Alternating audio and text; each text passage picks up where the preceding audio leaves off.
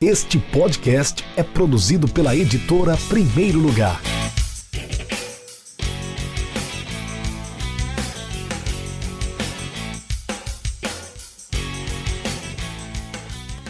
Olá, ouvinte do Café com o Editor, o podcast da editora Primeiro Lugar. Aqui quem vos comunica é Rafael Moraes e esse é o episódio 5 do programa Futebol e Resenha, nosso programa mensal em formato de debate. Hoje nós vamos falar muito de Libertadores da América e de futebol brasileiro também. E sem muita enrolação, vou apresentar nossos convidados da vez. Primeiramente, ele que está de volta à nossa bancada, Marcos Vinícius Montanha, desceu oi, seu salve do dia, Marcos. Fala galera, muito bom estar de volta. Já agradeço o convite, Rafael. Um salve a todos que amam o futebol per si, né? independentemente de clubismos ou de preferências torcedoras e passionais, aqueles que assistem jogos desde o Ibis à Champions League. Um grande salve a todos que amam esse esporte maravilhoso. Beleza? O outro convidado é o Pablo Ferreira, ele que entrou de última hora. Tivemos um desfalque no nosso time. Quem iria participar desse episódio era o Tiago Menezes, velho conhecido do nosso podcast, que já participou de, de, outros programas, do Drops, já estrelou também, foi entrevistado no Café com o Editor, publicou dois livros pela editora Primeiro Lugar. Se possível, depois nós vamos também trazer o Tiago Menezes para participar do Futebol e Resenha, mas quem vai substituir, quem vai entrar com a camisa número 10 hoje no nosso podcast é o Pablo Ferreira. Seja bem-vindo, Pablo. Vamos iniciar falando sobre o Libertadores da América, mas antes eu quero que você dê o seu salve, o seu oi para quem está nos acompanhando no podcast. É, bom dia, amigos. Bom dia, Rafael. Obrigado pelo convite. É, bom dia ao meu amigo Montanha. É, o meu salve hoje vai para o jornalista da ESPN Brasil, o Mauro César Pereira, que eu considero hoje um dos melhores jornalistas esportivos do Brasil. Um cara que não tem corporativismo com, com seus colegas de imprensa, apesar do, dos seus defeitos, né, que ninguém é perfeito. É um cara que fala a verdade e que critica até o clube dele do coração escreve muito bem e eu gosto muito do, do Mauro César Pereira e meu salve e saudações rubro-negras é para ele. Já deu para perceber que o, o, nosso amigo Pablo Ferreira é torcedor do Flamengo, então ele vai gostar dessa pauta, Montanha. Vamos falar, iniciar falando sobre Libertadores da América, final definida. River Plate da Argentina e Flamengo. Do, no outro programa eu falei que era o River Plate do, do Piauí. Já pensou nessa final River Plate do Piauí e Flamengo? Poderia estão... ser com o Flamengo do Piauí, né? Podia ser, Piauí é, Flamengo, é. Acho que em Sergipe, Seria... em Sergipe tem River Plate e Boca Juniors também, né? Mas em Sergipe tem um Flamengo, poderia ser um, um clássico regional. Flamengo do Piauí, River do Piauí. Já pensou em que nível estaria o nosso futebol? Mas enfim, River Plate e Flamengo classificados para a grande final da competição da Libertadores da América. Aliás, eu quase acertei meu prognóstico. Eu apostei em Boca Juniors e Flamengo na final. Acabou dando o River Plate. O Boca não teve forças para reverter aquele placar lá na La Bombonera. River e Flamengo classificados. Eu quero começar com sua opinião, Montanha. Flamengo e River, River Plate na final. Flamengo e River na final é uma decisão justa? Mereceram estar mesmo os dois na, na decisão? Olha, eu acredito que sim. Eu acredito que sim. Uh, acredito também que o, a última partida até me surpreendendo, eu não esperava isso, mas mostrou pelo lado do Flamengo a justiça total. Eu acho que a discrepância entre os times demonstrada pelo placar tirou qualquer dúvida para quem ainda tinha uh, do potencial desse time do Flamengo. Ah, acho que é um finalista justo, sim. Quanto ao River, não acompanhei tanto quanto gostaria, mas é um time que tem estado aí nas cabeças, parafraseando fora de contexto. O Renato Gaúcho é um time que nos últimos três anos aí tem demonstrado um bom futebol. Esse River desse ano não é tão bom, talvez, quanto um River campeão ah, no último título, mas ah, eu acho que sim, uma final justa final justo e que vença o melhor. E quem é o melhor? Ah, não é... fuja da pergunta. Aí é difícil você eleger quem é o melhor, porque tem vários fatores, né? Eu acredito que, futebolisticamente falando, o Flamengo está um pouco à frente hoje no momento, mas tem muitos fatores. Libertadores entra catimba, entra o peso da camisa, questão psicológica, vai que o Gabriel ah, se chateia, toma um vermelho, desestabiliza o time inteiro. Tem muitos fatores envolvidos aí, mas eu acho que hoje o Flamengo está um pouquinho à frente. Você acha que esse. Pablo também pode responder também essa pergunta. É, os 10 gols que o Flamengo fez em cima do Grêmio, né? Foi um massacre. O primeiro jogo foi 1 a 1 mas só deu Flamengo. Segundo jogo, o Flamengo foi superior em praticamente todo o tempo. E o Flamengo conseguiu fazer 10 gols e o Grêmio só fez um.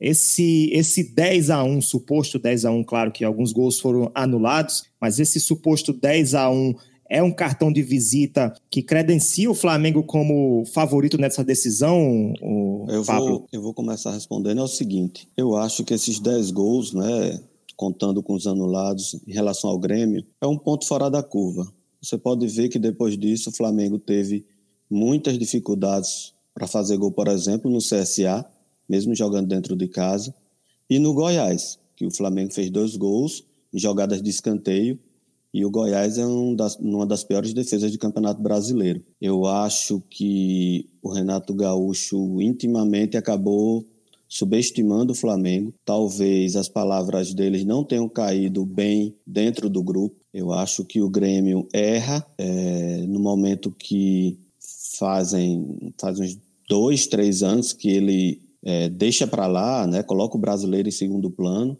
é, há dois anos atrás ele conseguiu ganhar a Libertadores com isso. O ano passado ele ganhou a Copa do Brasil.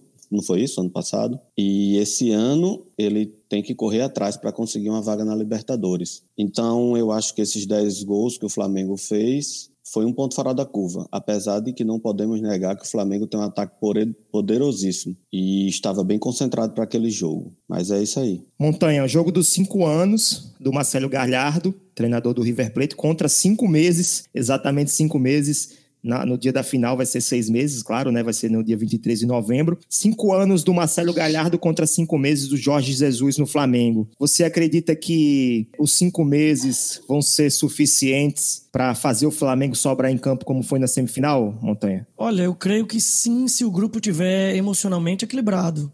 Acho que um grande problema dos times brasileiros como um todo é, é uma característica do futebol latino-americano. Essa coisa da passionalidade, da emoção, a gente vê isso até em outros esportes.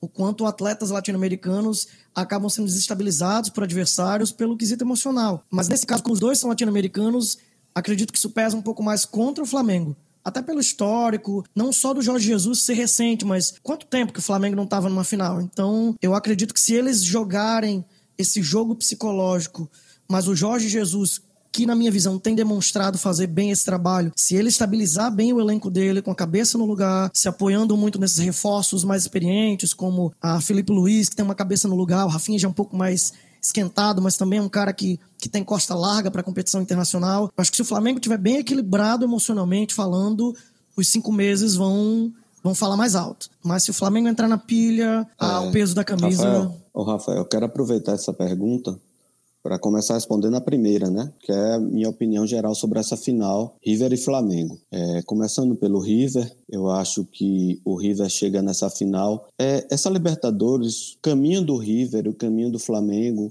foram parecidos, né? Os dois eles começaram titubeantes na fase de grupos. O River, como todo time tradicional argentino e todo time argentino de camisa, ele cresceu durante a competição. E o crescimento do River durante a competição, ele é facilitado pelo histórico dos últimos anos. Como você acabou de dizer, o Galhardo tem um trabalho de cinco anos no River Plate. Cinco anos não são cinco meses. Ele conhece todo o grupo. Os jogadores que saíram, ele pôde escolher jogadores para preencher o lugar daqueles que saíram já baseado nas características de jogo dele, já baseado nas preferências dele. O River hoje pode ter jogadores diferentes dos jogadores que conquistaram o título da Libertadores. Mas a característica do time não muda muito. Então, o River foi crescendo, fez grandes jogos, tirou o maior rival argentino numa semifinal, isso não é pouca coisa. Em relação ao Flamengo, o Flamengo também começou titubeante, mas a gente tem que ver que era outro técnico, né, outro treinador, outra forma de jogar. É, o Jesus iniciou a Libertadores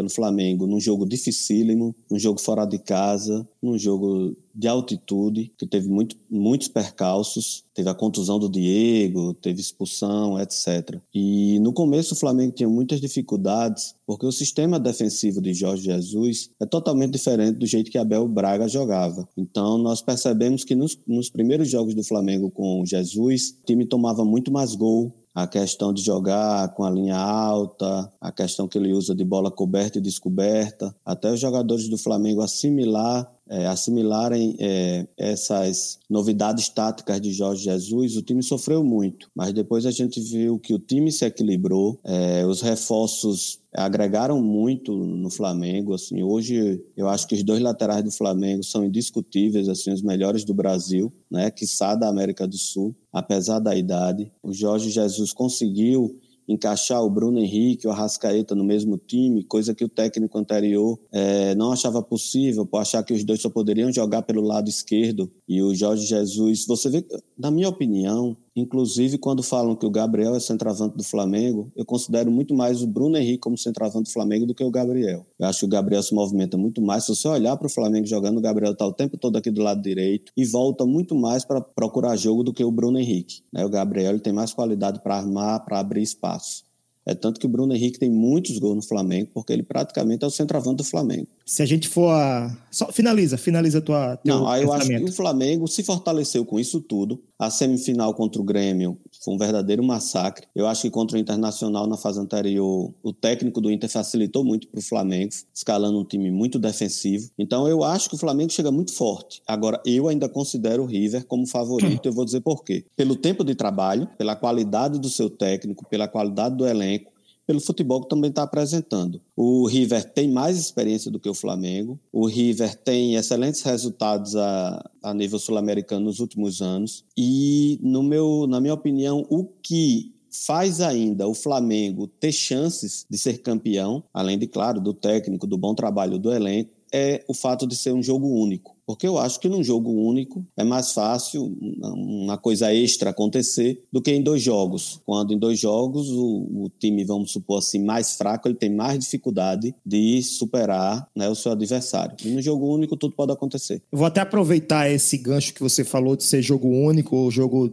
de, de volta para falar sobre isso. Mas antes eu quero deixar também minha opinião para que o, o, ouvinte não, não, não ache que eu estou fugindo da discussão. Concordo contigo que o, o Marcelo Galhardo e o River Plate têm uma história de cinco temporadas seguidas e de 11 títulos conquistados nessa, nessa trajetória. Ele conseguiu tirar o River Plate da segunda divisão do campeonato argentino e levar para o topo da América do Sul, sendo campeão da Libertadores por mais de uma vez, campeão da Sul-Americana também. Tem um domínio total por cima, em cima do, do Boca Juniors, seu maior rival é, nos últimos anos. Então, o River tem na bagagem essa, essa, como é que eu posso dizer, essa estabilidade, né, no seu desempenho. E o Flamengo está com desempenho é, nos últimos quatro meses, três meses, Uh, muito acima do normal até para a América do Sul. Então o Flamengo entra nessa disputa com muita força, como você falou. Ele é sim, ele é sim, ele entra sim na disputa com grandes chances de ser campeão, mas é uma disputa muito equilibrada de um time cascudo, de um time que está ali acostumado a decisões nos últimos anos contra um, uma equipe que está num desempenho excepcional. É, a gente pode até dizer, até falei em outro podcast que eu gravei, que o Flamengo é hoje o time mais europeu da América do Sul. Então o Flamengo tem sim condições de vencer o River Plate nessa final, de levar esse título e se sagrar campeão da Libertadores. Mas aí, pegando esse gancho do jogo único, o jogo de, de volta, tá rolando também uma polêmica sobre isso, né? O país que vai sediar a final, o Chile, Santiago, cidade de Santiago do Chile, está com vivendo um momento político muito conturbado, muitas pessoas indo, indo às ruas protestar, muitos presos, mortes, enfim, é um momento de muita perturbação na sociedade chilena. Mas o governo chileno e também a Comembol, a direção da Comembol, definiu que o jogo vai ser único. Eu queria ouvir a opinião do Montanha primeiro e depois você, Pablo, sobre essa situação. Vocês concordam que esse jogo único, não sendo não sendo transferido para ser não mudar para ir de volta como estava sendo cogitado, mantendo esse jogo único no Chile, lá em Santiago, é realmente a melhor decisão, Montanha? Olha, tem muitos fatores envolvidos aí, né? Eu acho que se de algum modo isso compromete a segurança dos atletas e a delegação, jornalistas, enfim, eu acho que não tem que continuar lá a gente não pode ignorar esse fato. Por outro lado, eu, eu acho que desportivamente falando, você mudar uma competição que foi recém-mudada, mas assim, que todos os, os, atletas envolvidos se organizaram psicologicamente, mentalmente para um jogo único. Agora, você transformar numa final dupla, como alguns já sugeriram, por exemplo, eu particularmente não, não concordaria. Eu como atleta não concordaria, nem, nem considerando o lado torcedor. Como torcedor, eu sempre fui um apaixonado por final única mesmo, como era a Copa do Mundo, Champions League, eu, eu gosto mais. Me incomoda um pouco essa coisa de duas finais. Acho que final é final e e acabou. Mas, independentemente disso, o ponto principal para mim é que, uma vez que foi definido no início que as coisas deveriam ser assim, acho que assim deveria continuar. Eu quero até destacar o, um, uns twitters que o, o, o Brailer Pires, que é jornalista do El País e também da ESPN, Inclusive, escreveu o prefácio de um dos nossos livros, do livro Bicho, Homofobia Estrutural no Futebol. O Breler escreveu o seguinte: é um assinte a Comebol manter a final da Libertadores em Santiago e ainda falar em celebração para o povo chileno. Morreram 20 pessoas nos protestos, toque de recolher, quase 10 mil presos. Não há clima para festa num país que sangra e se levanta contra injustiças sociais. Vale lembrar que os ingressos destinados aos chilenos custavam entre 150 e 250 dólares, metade da renda média de um,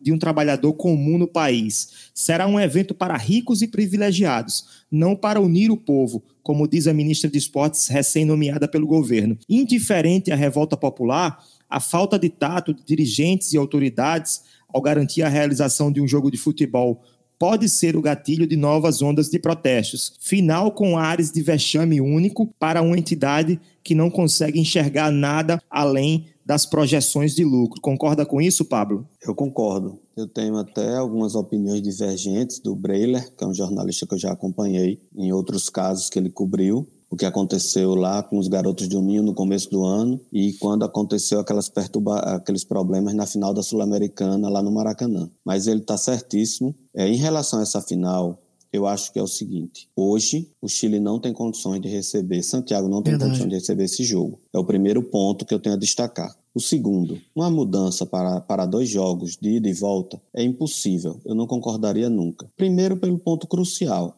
regulamento. Regulamento não se muda às vésperas Exato. de um jogo decisivo. Você não vai começar uma competição como a Libertadores, certo? Onde a final é um jogo único e quando chegar no último jogo vai ser ida e volta. E o time que vai jogar a final fora de casa, que não trabalhou para ser o primeiro geral ou o melhor colocado, porque não ia ter essa vantagem na final. Vai abrir então, precedente, é... pode abrir um é. precedente é, para. Completamente depois, né? descartável. Né? Agora, a Comebol eu tenho muitas, milhares de críticas à Comebol, creio que meus amigos também tenham. Assim que começaram os protestos no, em Santiago, a Comebol deveria ter resolvido esse assunto. É, a final da Sul-Americana está marcada para do, dois finais de semana antes, na cidade de Assunção, no Paraguai. Assunção, inclusive, que é sede da Comebol. Então, essa final, duas semanas depois, ela poderia ser em Assunção, no Paraguai. Essa final, ela poderia, a Comebol poderia ter entrado em contato para ver se poderia ser em Montevidéu. No Peru teve tem... Pan-Americano agora recentemente também. Pois é, poderia ser em Lima, poderia ser em Montevidéu. Então eu acho que a Comebol, ela demorou a tomar uma decisão sobre isso. Eu acho ela mensurou ela mensurou de forma equivocada esses protestos. Tipo, quando começaram os protestos em Santiago, eu acho que ela achou que não iria chegar nesse ponto que chegou, como quem diz, ah,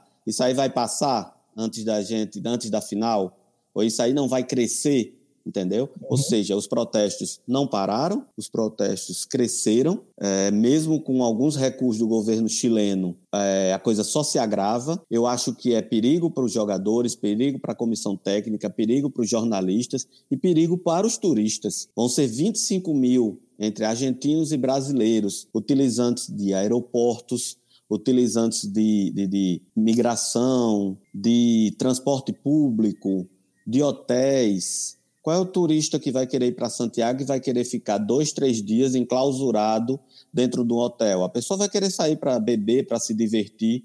E Santiago estava com um toque de recolher. Então eu acho uma temeridade essa final sem Santiago. Eu mesmo estava querendo ir para a final, estou querendo ir, estou esperando ver se eu consigo ingresso. E não comprei antes a, a minha passagem para Santiago, justamente temeroso da mudança. Eu acho que a ministra do acho que foi dos esportes isso. do Chile, garantiu a final da Libertadores lá, mas eu acho isso uma temeridade.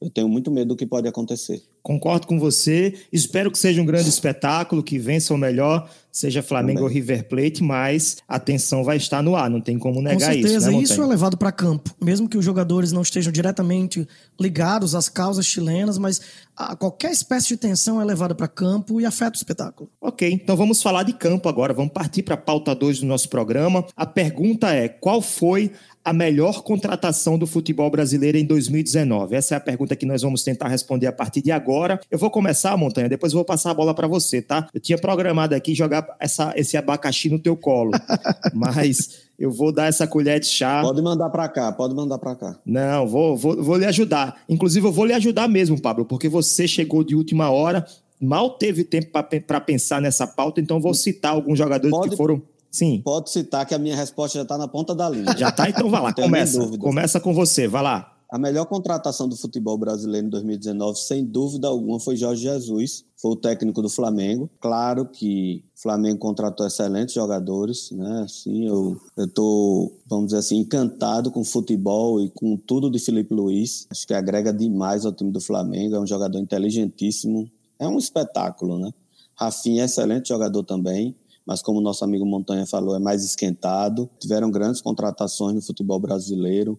É, o São Paulo fez a maior festa para contratar Daniel Alves, mas eu acho que Daniel Alves até agora não encaixou no time de São Paulo. Já foi treinado por dois técnicos. O São Paulo não é, encaixou ainda, na verdade, né? É. Não, mas Daniel Alves também não encaixou. Tipo assim, ele quer o quê? Eu acho que se ele projeta um futuro ainda na seleção brasileira, ele teria uhum. que estar de lateral direito. Eu ele fiz uma. Pablo, direito. deixa eu fazer aqui um parêntese uhum. nessa, nessa questão do Dani Alves. Eu fiz uma comparação do desempenho dele na Copa América, que ele foi eleito o melhor jogador da competição, e o desempenho dele no São Paulo até o presente momento, né? No São Paulo, ele fez 12 jogos, fez um gol, acho que foi inclusive na estreia, se eu não me engano. Ele fez 24 desarmes e duas assistências que resultaram em gols.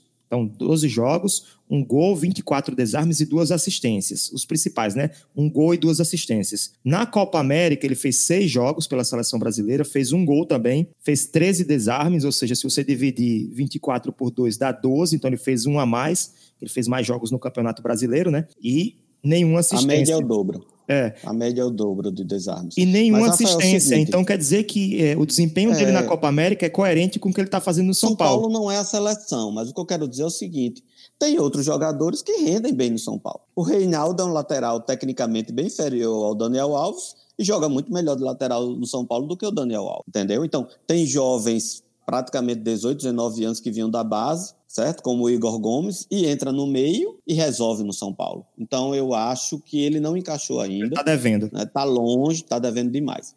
Vamos voltar ao Jorge Jesus. Assim, o Jorge Jesus, é, infelizmente, a gente percebe que o brasileiro é um povo xenófobo. xenófobo. É, a imprensa brasileira, a imprensa com alguns, algumas, alguns jornalistas também com essa característica. O meio dos técnicos do futebol está se mostrando um meio completamente corporativista. Eu lembro quando o Rueda veio para o Flamengo, né? Como ele foi massacrado, chegaram a dizer que ele tirava postos de trabalho de, de treinadores brasileiros, entendeu? Só que ele não ficou aqui muito tempo. Eu acho que quando dizem que o Jorge Jesus tem uma seleção na mão, é uma forma de minimizar o trabalho do cara e de desmerecer certo? É, Tite tem os melhores jogadores na mão. Teoricamente, né? Tite tem 200 milhões de brasileiros que ele pode convocar. Ele pode convocar os melhores jogadores do mundo. E ele não consegue fazer uma seleção, um futebol minimamente legal de você assistir. Então o Jorge Jesus ele mudou o jeito do Flamengo jogar, ele mudou a tática, ele melhorou os jogadores, entendeu? Ele encaixou e eu acho que foi a melhor contratação do ano, sem sombra de dúvidas. Eu fiz um filtro aqui para tentar analisar pesquisar, ver. Primeiro eu fui ver quem foi contratado esse ano, porque tem. A gente pode ter uma falsa impressão que o cara tá indo bem, mas não foi contratado esse ano, foi contratado na temporada passada. O Flamengo acertou muito nas contratações. Rodrigo Caio, Demais. Pablo Mari, o Rafinha e o Felipe Luiz. Rafinha hoje está entre os 10, o top 10 de assistências do Campeonato Brasileiro. O Arrascaeta hoje ele é o segundo em assistências e é o terceiro artilheiro do Campeonato Brasileiro, tem 11 gols. O Gerson também foi uma contratação, baita contratação. O Gabigol, segundo em finalizações, artilheiro do campeonato com 20 gols em 22 jogos, ou seja, uma média de quase um gol por partida no Campeonato Brasileiro. Bruno Henrique é o vice-artilheiro, tem 12 gols. O Flamengo tem os três principais artilheiros do Brasil hoje. Bruno Henrique, Gabigol e também o Arrascaeta. O Palmeiras contratou Luiz Adriano, o Palmeiras não teve grandes contratações para 2019. O Santos teve o Sampaoli, que eu destaco, né, que foi uma ousadia trazer o, o Sampaoli para o Brasil. O goleiro Everson, que foi custou barato para o Santos, mas é um goleiro que tem, tido, tem trazido bons resultados para a equipe, é titular. O Jorge, lateral esquerdo também, bom lateral esquerdo, Soteudo, que também é, é, é o segundo driblador, só perde para o Michael do Goiás. Inclusive, quem contra, contratar o Michael vai fazer um grande negócio, que é um grande jogador também. O São Paulo tem o Dani Alves, tem o Juan Fran, como você falou, mas eu concordo com você, Pablo. Apesar de discordar um pouco na questão do Dani Alves, mas sobre o Jorge Jesus, eu concordo com você. Foram 16 vitórias, os números falam por si, por si, né? 16 vitórias, 3 empates e apenas uma derrota, que foi aquele jogo do Bahia, logo no início, da, quando ele chegou. O Jorge Jesus. que eu assisti em loco. Isso, 3 a 0 lá em Salvador, né? Três contra-ataques, três, três contra-ataques do Bahia, três gols, um em cima do Felipe Luiz, que estava visivelmente sem ritmo naquele momento, não dava para ter, não era para ter entrado naquela partida. O time estava morto. Isso. O, o, o Jorge Jesus no comando já foram 51 pontos conquistados e o aproveitamento é, olha só, 85%. Ele, elevou o patamar do Flamengo a um nível de excelência jamais visto aqui na, assim, nos últimos 20 anos no futebol brasileiro.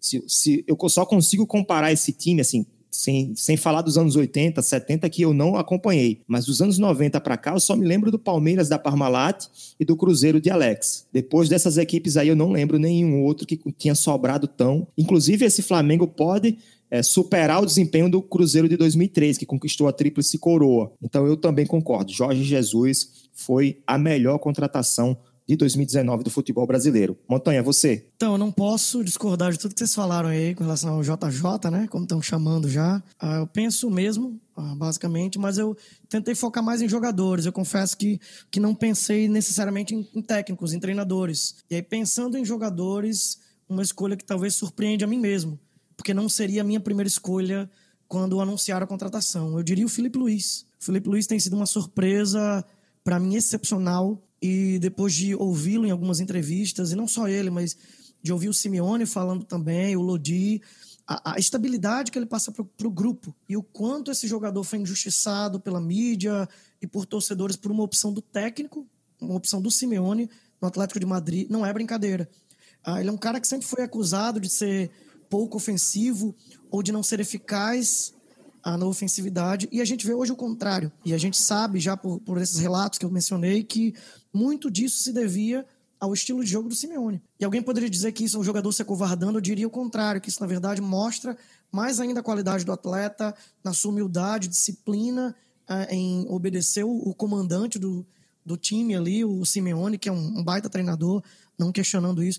Mas o Felipe Luiz o Bruno Henrique também é uma excelente contratação, eu diria que até mais que o Gabriel, talvez, pensando em Flamengo. Ah, o Daniel Alves pelo peso que ele traz, eu acho que talvez eu ficasse um pouco no meio termo aí entre o que vocês falaram. Ah, mas acho que o problema do Daniel Alves é muito mais extra-campo do que campo. Penso que a diretoria do São Paulo deu a ele a chave do vestiário. Isso é um problema quando você faz isso para um jogador, porque deram uma camisa 10 para ele e disseram: você é o dono, agora você indica técnico, você faz o que você quiser. E acho que nenhum atleta é maior do que nenhum clube. Né? Isso não se aplica só ao Dani Alves, sem mencionar outros nomes, nenhum atleta é maior que nenhum clube. E acho que esse talvez seja um grande problema do Dani Alves hoje, tanto na cabeça dele como na cabeça do, do entorno dele, dos atletas ali ao redor. Então eu diria que o Felipe Luiz, pela estabilidade que ele passa para o grupo, o grupo rende bem sem um, sem um Bruno Henrique, consegue render bem sem um Gabigol, ah, sem os dois laterais é um pouco menos.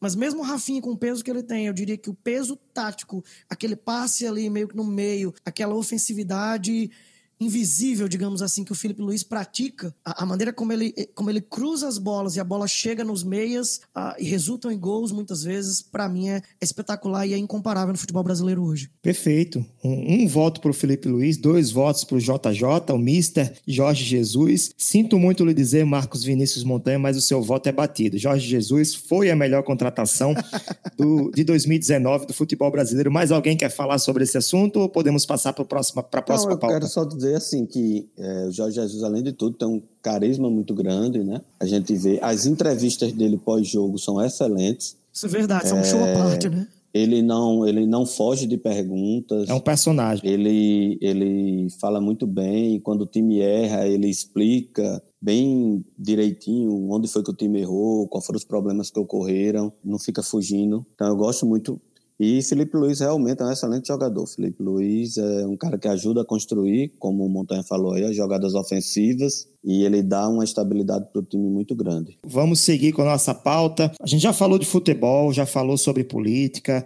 Agora vamos, vamos partir para o momento da resenha né? Porque afinal de contas o nome do programa é Futebol e Resenha. Então a gente faz um momento mais descontraído, mais leve e é nesse momento hoje no nosso programa nós vamos fazer indicações de conteúdos, seja lá qual for o conteúdo, sobre Libertadores da América, sobre River Plate, sobre o Flamengo, enfim, sobre esse assunto que dominou o nosso programa de hoje. Lógico, né, dia 23 de novembro tem final da Libertadores, então não teria como ser, não teria como ser não ser destaque no nosso programa também essa final, essa grande final decisão entre Flamengo e River. Eu vou começar por você, Montanha. Por favor, a sua indicação. Ah, bacana. É, eu tenho ouvido cada vez mais podcasts, né? Eu gosto muito. Ah, queria recomendar um podcast do Kleber Machado, hoje sim. Ironicamente, eu nunca fui, assim, não sou um grande fã do Kleber Machado. Tem algumas críticas a, a alguns posicionamentos dele, mesas redondas e tal. Mas ele tem feito um podcast muito bacana. E, em especial, queria recomendar um episódio que está dividido em duas partes. Parte 1 e parte 2 com o Zico. Né? Um na semana passada e um nessa semana será lançado se não me falha a memória aqui. E o Zico fala sobre muitas coisas da Libertadores, do grupo da época dele, de 81, a, prognóstico do, do, time agora, fala um pouco do River.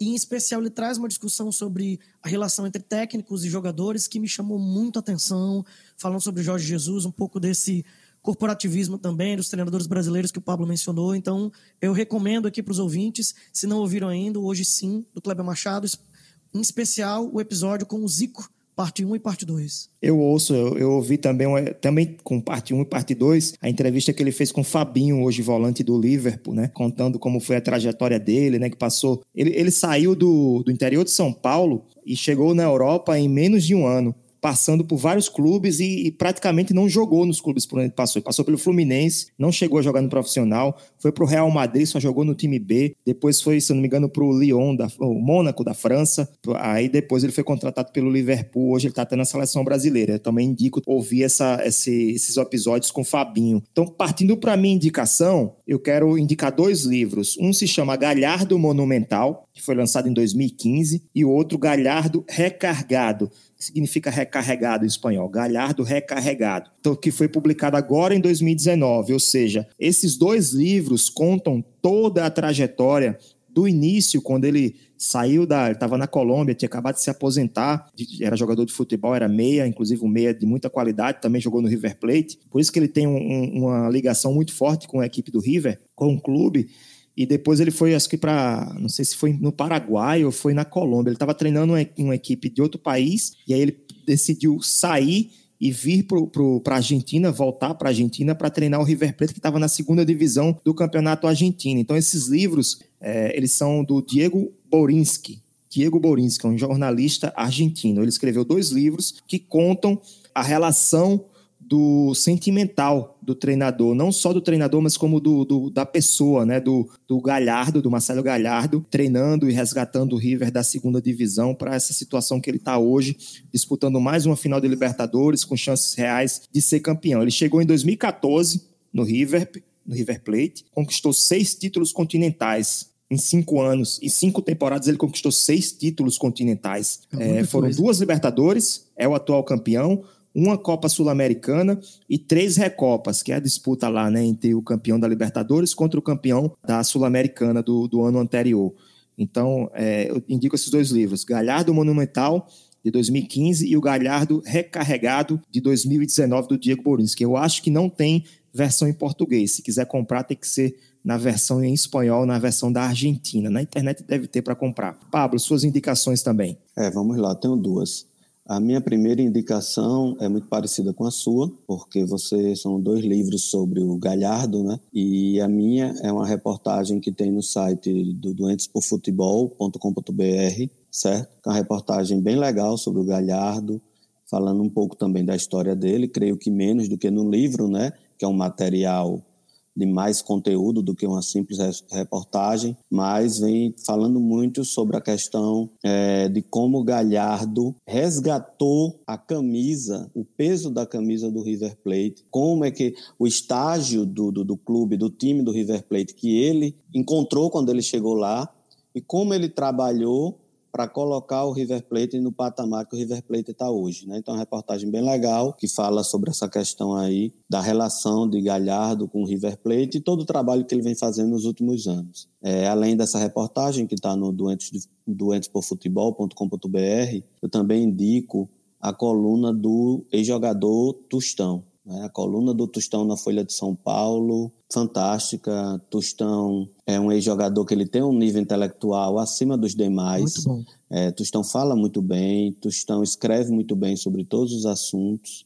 Ele vê futebol de uma maneira, ao mesmo tempo, profunda e leve. Ele escreve muito bem, é uma leitura muito agradável. Cara que é, entende muito do assunto e ele sabe transmitir com leveza e com propriedade as minúcias que acontecem em vários jogos do, do Campeonato Brasileiro. Ele analisa o futebol de alguns clubes muito bem e ele escreve essa coluna né, na Folha de São Paulo. E eu indico muito a leitura da coluna do Tostão, que é sempre bem informativa e bem legal, acrescenta muito no conteúdo da gente sobre futebol. Tostão, ele, além de ser escritor, hoje é jornalista também. É médico, né? É médico, é psicanalista, médico. né? Então ele tende, ele tende, ele consegue enxergar coisas que a gente é, humanamente não, não, consegue, né? Assim, do, do, dos seres humanos, do, dos comportamentos dos seres humanos, dos jogadores. É muito bom recomendo também. Só que tem que assinar lá a Folha de São Paulo, né? Só, tem, só pode ver. É, infelizmente. Tem um limite lá de acesso. Comprar o jornal. Mas vale a pena, assim, mesmo pagando. É, é baratinho, acho que a assinatura é muito barata, assim, não chega nem a cinco reais por mês. É isso. Chegamos ao final do nosso programa, episódio 5 do Futebol e Resenha. Debate muito qualificado. Hoje foi bacana, cara. Mesmo com sua presença de última hora, cumprindo a ausência do Tiago, o Tiaguinho, que nosso autor do, da editora Primeiro Lugar, que não pôde participar, mas o, o nível de debate foi mantido e espero que você esteja aqui mais vezes. Quero deixar aqui meu agradecimento para os dois. Abrir o microfone primeiro para você, Pablo, para agradecer, ou para agradecer não, para dar suas considerações finais e sua despedida aqui do nosso programa. Depois que o Pablo terminar, o Montanha já entra e já fala na sequência, tá bom? É, primeiro eu quero agradecer a oportunidade, né? Realmente eu não me preparei para estar aqui nunca tinha participado de um podcast, mas ainda bem que o assunto era Flamengo, né? Como eu acompanho Flamengo todos os dias, há mais de 30 anos na minha vida, então fica mais fácil para mim falar sobre o Flamengo, realmente, né? Outros assuntos eu teria que dar aí uma pesquisadazinha, uma estudadazinha. Também não sou muito afeito a essas tecnologias, mas acho que deu tudo certo. Para você ver que eu não sou um cara muito radical, eu sou Flamengo, mas sou todo de azul aqui, ó, parede azul atrás, camisa azul, em homenagem ao Grêmio, né, que nos proporcionou os melhores momentos da nossa história recente. Então, galera aí, azulina, viu? Galera do Grêmio aí, muito obrigado. Dizer que espero né, vir outras vezes aqui também. Quem sabe aqui eu não venho com outro grande rubro-negro aqui falar sobre a, a o segundo título da Libertadores do Mengão, não é isso? Então, é, muito obrigado a todos aí e até a próxima. Legal, legal. Mais uma vez agradecer aí prazer de estar participando. Ah, aproveitar e também recomendar você que está nos ouvindo aí, você que não segue ainda esse podcast, está só ouvindo esse episódio, se inscreve aí, segue Futebol Resenha. O Rafael tem feito um trabalho maravilhoso e recomenda para os amigos também, compartilha aí no seu grupo de WhatsApp e tudo mais. Agradecer o Pablo pelo debate aí, o Pablo também está sempre no nosso grupo, a gente está sempre conversando e torcendo aí saudações rubro-negras para a grande nação internacional da maior torcida do mundo agora falando um abraço para os rubro-negros, muito feliz com a atual campanha, mesmo que não venha o título da Libertadores. Estamos muito felizes sim com o que o time tem rendido. Mais uma vez, obrigado, Rafael, e um abraço a todos. Obrigado a vocês. Depois dessa sessão aí de rasgação de seda para o Flamengo, torcedores do Flamengo não conseguem, não conseguem disfarçar essa alegria toda que eles estão aí nessa como é que a gente vai disfarçar um amor? É impossível. Não tem como, não tem como, eu concordo com vocês. E aqui o futebol é futebol e resenha. Também dá para resenhar, também dá para torcer. Eu também, viu, sou abecedista. Já falei para vocês, eu sou metade Flamengo, né? Porque eu já, um dia lá no passado eu já torci pro Flamengo não e tal. Isso. Mas se era, é até é... morrer. Não, não sou, não, não sou. Então não era. Se, se eu não sou mais é porque eu não era, então, nem nunca fui. Era, era só um, foi só um alarme falso. Mas enfim, terminamos nossa, nosso episódio de hoje, 44 minutos. Muito obrigado a todos, obrigado a você que está nos acompanhando aqui no podcast da Editora Primeiro Lugar. Como o Montanha falou, se você quiser, siga o nosso podcast. Café com Editor, é só buscar em qualquer agregador, qualquer aplicativo. Pode ser no Spotify, no Deezer, no Google Podcasts, no Apple Podcasts, em qualquer um deles. É só você digitar Café com o Editor. Você vai encontrar lá onde, onde estão os, os episódios, todos os episódios do Futebol e Resenha. Se você quiser também conhecer os livros, o catálogo da editora Primeiro Lugar, ou se você por acaso deseja publicar o seu livro, acesse o nosso site www.edprimeirolugar.com.br. ED, primeiro lugar por extenso.com.br. Você vai conhecer os livros da editora Primeiro Lugar, uma editora nordestina especializada em literatura esportiva. É isso, grande abraço a todos. Até o próximo episódio no mês que vem. Tchau.